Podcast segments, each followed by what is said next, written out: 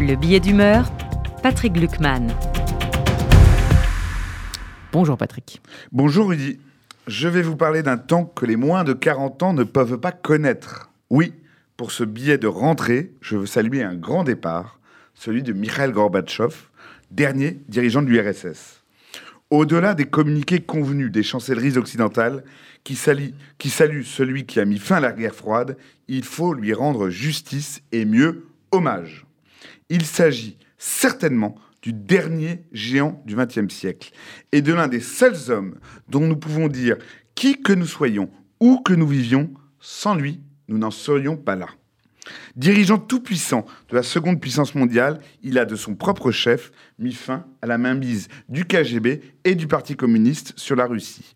Il a émancipé les pays dits frères ou satellites qui, tiens, la Géorgie ou l'Ukraine, n'étaient guère mieux traités que des provinces gérées sous le joug impitoyable du centralisme moscovite. Ce faisant, il a permis que soit abattu le mur de Berlin et il a favorisé la réunification de l'Allemagne et donc la création de l'Union européenne. Il a surtout mis un terme à la guerre froide, à l'affrontement stérile de deux blocs géopolitiques antagonistes, régulés par une folle course aux armements nucléaires. Tout cela en quatre ans. Je veux rappeler aussi que c'est sous son impulsion qu'un million de juifs russes pourront quitter l'Union soviétique pour s'établir en Israël, ce qui changera radicalement et définitivement les cartes et donnera à l'État hébreu l'essor démographique qui lui manquait jusque-là. Gorbatchev, ce n'est pas l'anté, mais l'anti-Poutine. Il était pour une désétatisation progressive et régulée, là où la Russie est devenue ultralibérale et oligarchique. Il souhaitait un partenariat équilibré avec les républiques sœurs, là où le maître du Kremlin renoue avec un tsarisme conquérant.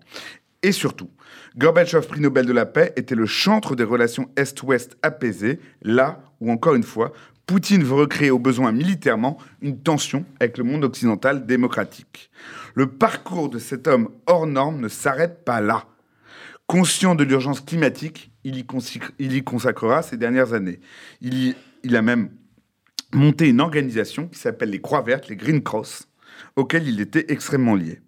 Mésestimé, méconnu dans son propre pays, largement incompris, sa candidature à la présidence en 1996 tota-, totalisera moins de 0,5% des suffrages, ce qui, pour une raison tout à fait personnelle, me le rend extrêmement sympathique.